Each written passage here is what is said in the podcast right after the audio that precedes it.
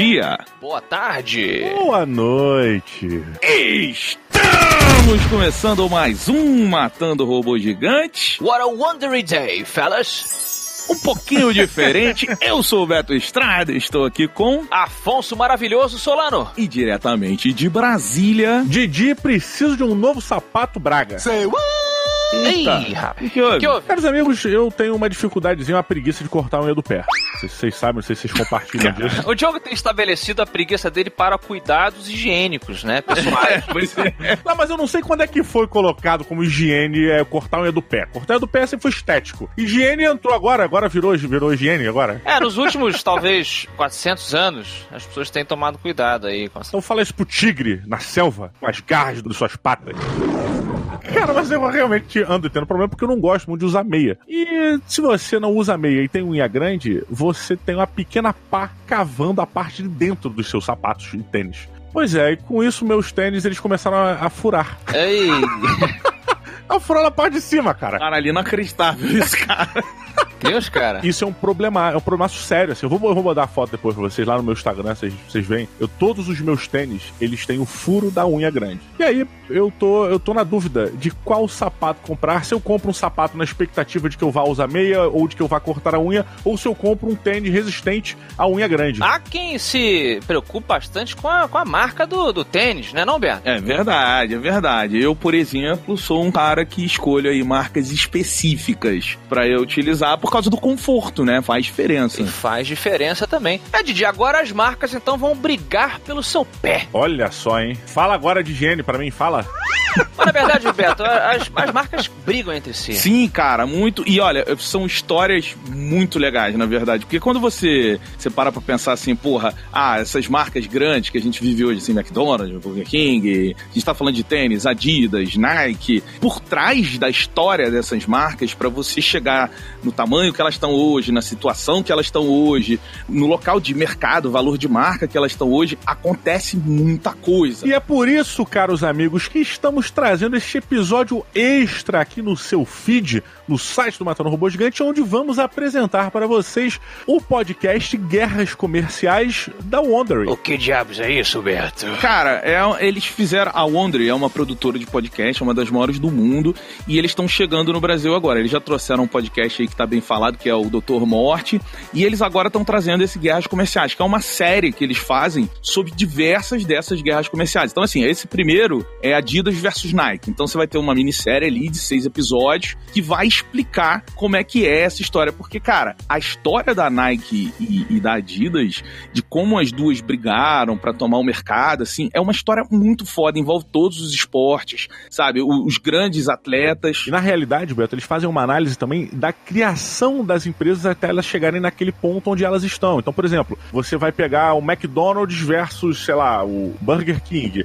E aí eles vão analisar toda a criação, a construção do, do McDonald's até o momento onde ele está, e do Burger King também fazendo essa trajetória. E aí, como é que, como é, que é essa batalha, né? Como é que eles hoje em dia se degladiam, mas levando em consideração todo o histórico que eles têm, né? Toda a sua criação e tudo mais. E se é briga de gigantes, o Matando Robôs Gigantes apoia e recomenda. É por isso que vamos mostrar para vocês agora um trechinho desse podcast Guerras Comerciais. E na sexta-feira vem o outro programa do Matando Robôs Gigantes, comum que vocês já estão acostumados no seu feed. Então, Afonso e Didi, vamos dar o play aqui e você que tá ouvindo, enquanto você vai ouvindo, já vai lá no Spotify, em todas as plataformas, aonde você quiser e já assina Guerras Comerciais da Wondering. Prepare for battle!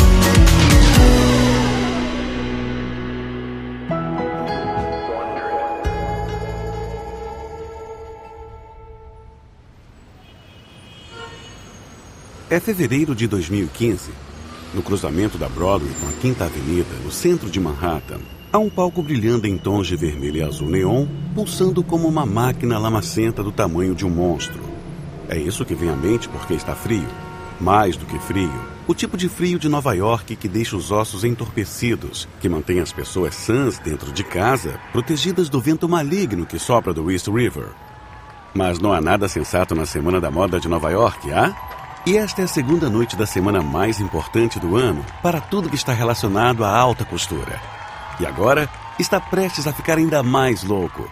Dizem que o maior artista de hip hop do mundo está prestes a aparecer. Ao subir nesta plataforma de lançamento nas cores do arco-íris à sombra do edifício Flatiron, está totalmente lotado e se você perder isso, você pode perder um momento de Nova York que nunca mais acontecerá. Esse medo, medo de perder, foi suficiente para alguns esperarem na fila o dia todo para ter a chance de ver algo eletrizante. Dane-se o frio gelado. E então, pouco depois das 10, acontece. Ele surge do nada, vestindo um capuz preto, calça preta, sapatos pretos e luvas sem dedos muito brancas. Microfone em uma mão. E um halo de luzes oscilantes circula a silhueta de Kanye West, enquanto ele salta para a frente do palco. Ele apresenta uma música nova, enquanto um grupo de dançarinos e rappers se juntam a ele no palco. Então, algo incomum acontece. Muito incomum. Em vez de passar para o próximo conjunto de batidas, Kane começa a gritar para a multidão, tipo berrando, até sua voz ficar rouca. Nós nem vamos mais mencionar essa outra empresa, certo? Não estamos mais vestindo aquela outra empresa, certo? A plateia olha em volta confusa. Eles sabem do que Kenny está falando? Os fãs obstinados de tênis, os sneakerheads, eles sabem.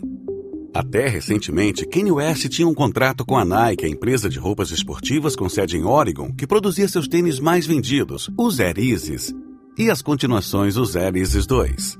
E por um tempo, a parceria fez muito sentido para ambas as partes. A empresa de tênis mais lucrativa da América colaborando com o rapper mais badalado do universo. Mais do que uma combinação perfeita, essa era uma parceria de superpotências. Uma que já havia ganhado dezenas de milhões de dólares em vendas para a Nike, além do tipo de incentivo resultante de Kenny promover sua marca em videoclipes e em palcos ao redor do mundo.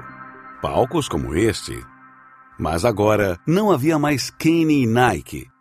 Meses antes dessa noite, Kenny havia renunciado abruptamente à parceria, uma ação que surpreendeu analistas de negócios e seus fãs. Agora, ele estava assinando um contrato com o rival da Nike, a empresa alemã Adidas, em um acordo no valor de 10 milhões de dólares. Eles não estavam me dando a oportunidade de crescer, ele explicou sobre sua decisão de deixar a Nike.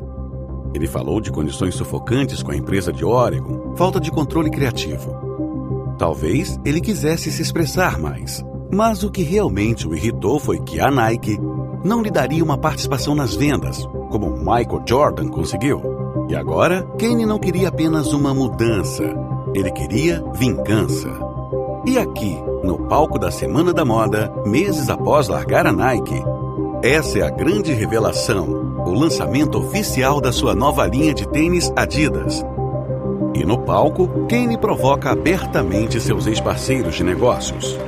Cantem alto para Adidas por me apoiar. Adidas me permite realizar meus sonhos e deixou fazer as coisas acontecerem para todos vocês. Quando todo mundo estava me sufocando, observando Kane, é impossível deixar de se perguntar: como a Nike vai responder a isso? Porque isso não é apenas um lançamento de produto, isso é outra coisa. A Nike não pode apenas fingir que isso não aconteceu. Eles não podem simplesmente olhar para o outro lado. Como poderiam? A única questão real é o que acontece em seguida? Porque isso é certo. Kane acaba de declarar guerra à Nike.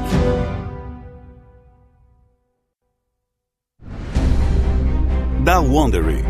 Sou Arnaldo Ribeiro.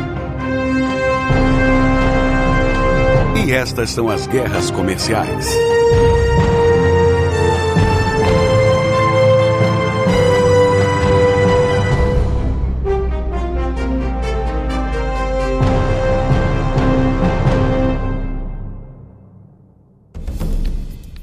Por trás de todos os negócios de sucesso, há sempre uma guerra dura que o público raramente vê de perto.